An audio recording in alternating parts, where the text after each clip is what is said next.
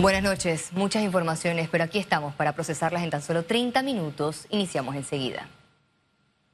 La Asamblea Nacional gastó en medio de la pandemia 8 millones de dólares en la planilla 172. Un nuevo escándalo salpica al órgano legislativo por la contratación de más de 1.700 personas por servicios profesionales. El presidente de la Asamblea Nacional, Marcos Castillero, justificó el gasto millonario. Ellos apoyaron también en sus comunidades, de igual forma en la pandemia apoyando el plan solidario, de igual forma y a la vez apoyando todos los corregimientos, ¿no? Pero no solo Castillero defendió la planilla 172. El diputado Miguel Fanovich consideró que no hay irregularidades pese a que las contrataciones estaban ocultas. Claro que tengo que usar la 172 sencillamente porque la, la, la, 080 está cerrada. Hay oficialistas que afirman desconocer la planilla. Yo, como les digo, yo no manejo el tema de planillas, yo no manejo el tema, ese tema yo no los manejo, sinceramente. El independiente Juan Diego Vázquez cuestionó la falta de transparencia de la Asamblea. Quiero decir categóricamente y sin espacio a duda que a este diputado jamás jamás se le han acercado a ofrecer ninguna clase de contrato de esa o cualquier otra planilla, porque no lo creo correcto. Los actos del legislativo fueron calificados como irresponsables por la ex procuradora de la administración, Alma Montenegro de Fletcher. No tiene nombre, porque eso es ir en contra de las necesidades de nuestro pueblo. Por su parte, el contralor Gerardo Solís, a través de Twitter, respaldó la planilla 172 de la Asamblea y señaló que la heredó de la pasada administración. Félix Antonio Chávez, Econius. La Asamblea Nacional aprobó en tercer debate el proyecto que extiende a cinco años el uso de las placas vehiculares. No puede ser posible que sigamos todos los años eh, haciendo placas. Tenemos un millón doscientos mil carros un millón doscientos mil placas hay que hacer. Entonces la ecología, ¿verdad? Tantas cosas que se van dañando con esto, la naturaleza. Eh, este es un, ¿verdad? Eh, un material calibre 24 que, que, no, no se termina fácilmente. FCC y la Caja de Seguro Social llegaron a un acuerdo para habilitar la ciudad hospitalaria con camas para pacientes COVID-19. En medio de la rendición de cuentas por el primer año de gestión, el director de la Caja de Seguro Social reveló que conformó una comisión técnica para la adecuación. Nosotros hemos llegado a un acuerdo sin sacrificar dignidad y sin permitir que se deterioren los intereses nacionales. El acuerdo, en principio, trata de que nosotros, a través de todos los esfuerzos que ha hecho este país, pueda entrar a un sitio que le pertenece al pueblo panameño. Esta nueva construcción no tiene una fecha de inicio. La estrategia es instalar 84 camas para cuidados intensivos, 48 camas de unidad de cuidados respiratorios y una sala con 150 camas para pacientes COVID-19 con síntomas moderados. Tenemos que reforzar las capacidades para enfrentar un posible rebrote. Estamos todos enfocados en la necesidad de atender a la población panameña. Lau aseguró que el acuerdo no interviene con el reclamo de FCC por 125 millones de dólares. Ellos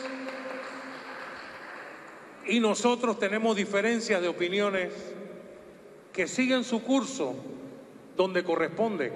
El contrato de la ciudad hospitalaria vence en mayo de 2021, por lo que todavía se desconoce si los trabajos para las camas COVID-19 lo hará otra empresa o la propia FCC.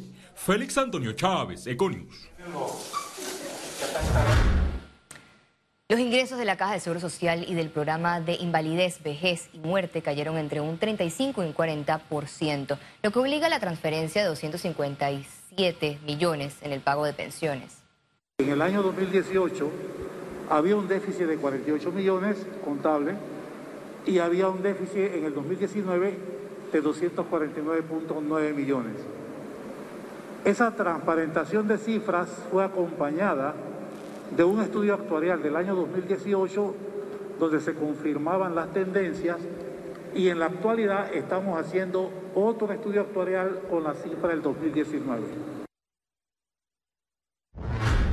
iniciaron las pruebas de la vacuna experimental alemana CureVac en panameños mayores de 60 años en el Centro de Investigación Cevaccin. El doctor Eduardo Ortega Barría se convirtió en el primer sujeto mayor de 60 años en participar en el estudio de la vacuna experimental contra el COVID-19 del, del, laboratorio CureVac que se evalúa en Panamá. La semana pasada se inició la aplicación de la vacuna en personas sanas entre 18 y 60 años. Panamá se registró nuevos 698 casos positivos y 8 nuevas defunciones. Veamos en detalle las cifras del reporte epidemiológico del MINSA.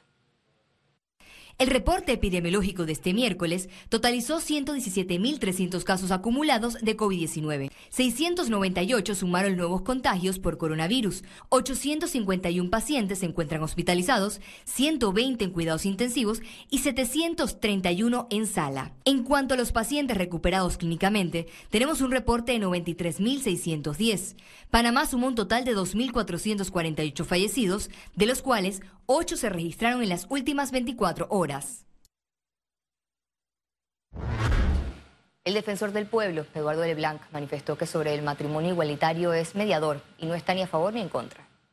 Yo no puedo opinar a favor o en contra si estoy haciendo un llamado a la mediación.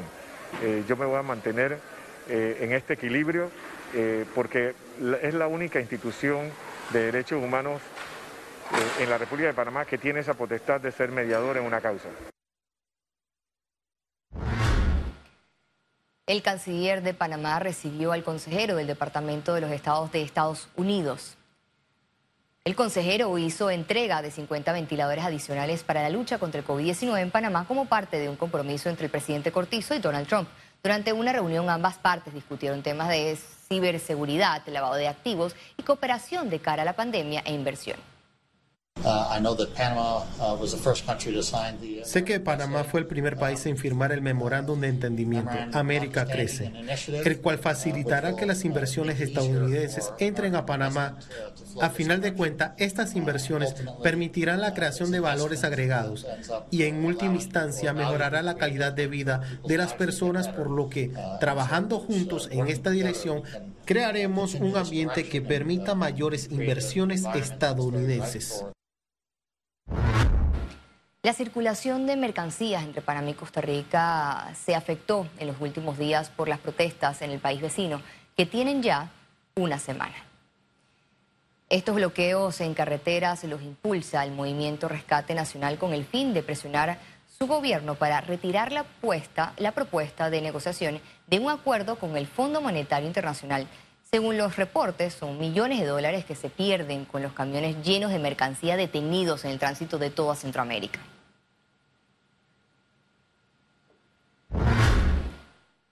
La Dirección de Asistencia Social dejó claro que el ministro de la Presidencia, José Gabriel Carrizo, puede autorizar hasta un millón de dólares.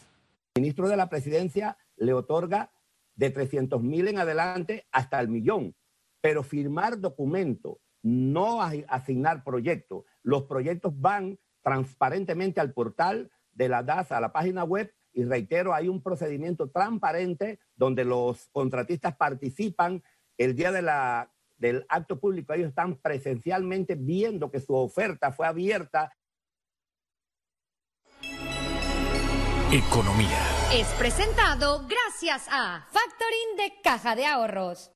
Caja de Ahorros, el banco de la familia parameña. El presidente de la República, Laurentino Cortizo, se reunió este miércoles con los presidentes de la Asamblea Nacional y de la Corte Suprema de Justicia.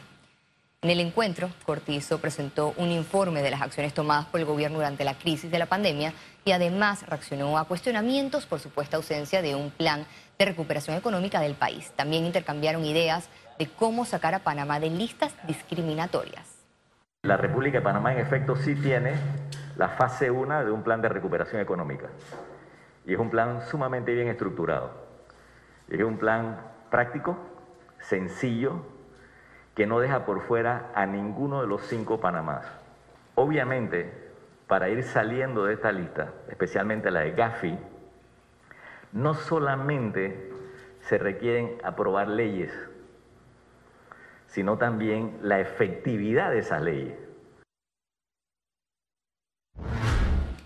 Este miércoles inició la novena edición de la Semana de la Responsabilidad Social Empresarial. Le mostramos. Este año el evento lleva el lema Ruta hacia un futuro compartido. Se trata de una invitación a buscar una recuperación conjunta ante el impacto de la pandemia y que ningún sector se quede atrás como lo plantean los 10 principios del Pacto Global, los Objetivos de Desarrollo Sostenible y la Agenda 2030. Para lograrlo, las empresas juegan un papel importante. Uno es la creación de empleo, pero por supuesto empleo decente Segundo, la protección de las pequeñas y las medianas empresas, sobre todo las que son proveedoras y forman parte de las cadenas de valor. Y la eh, necesidad de promover más y más la digitalización. En conferencia, líderes compartieron sus experiencias en las que aplicaron los ODS, hambre cero, alianzas y trabajo decente. Y ahí hicimos pues una alianza con el Banco de Alimentos de Panamá que ha sido, ha sido espectacular y, y capaz de eso.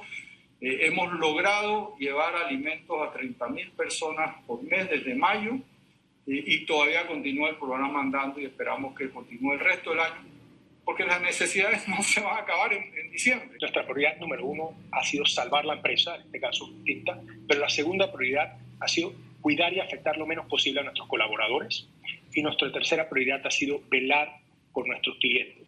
Además, un grupo de jóvenes presentó proyectos innovadores de educación para recuperar el país. El evento virtual continuará este jueves 8 de octubre. Ciara Morris, Econews. El Ejecutivo realizará ajustes al presupuesto general del Estado 2021, pues muchas entidades lo hicieron desde antes de la pandemia. Estaríamos hablando de casi 30 mil millones evaluados. Pero es importante resaltar que estas aspiraciones que se presentaron, eh, la mayoría de esas entidades no contemplaba el efecto del COVID. Pensaban que eh, obviamente estábamos en una eh, economía bollante, como se dice, y no contemplaron lo que ha venido ocurriendo con la pandemia 2019, que obviamente está impactando este año y va a impactar parte del próximo año. Entonces, por eso es que escuchábamos en muchas de las intervenciones la famosa palabra recorte. Economía. Fue presentado gracias a Factoring de Caja de Ahorros. Caja de Ahorros, el banco de la familia parameña. Al regreso internacionales, y recuerde, si no tiene la oportunidad de vernos en pantalla, puede hacerlo en vivo desde su celular a través de una aplicación destinada a su comodidad. Es Cable Onda Go. Solo descárgala y listo, ya venimos. Quédese con nosotros.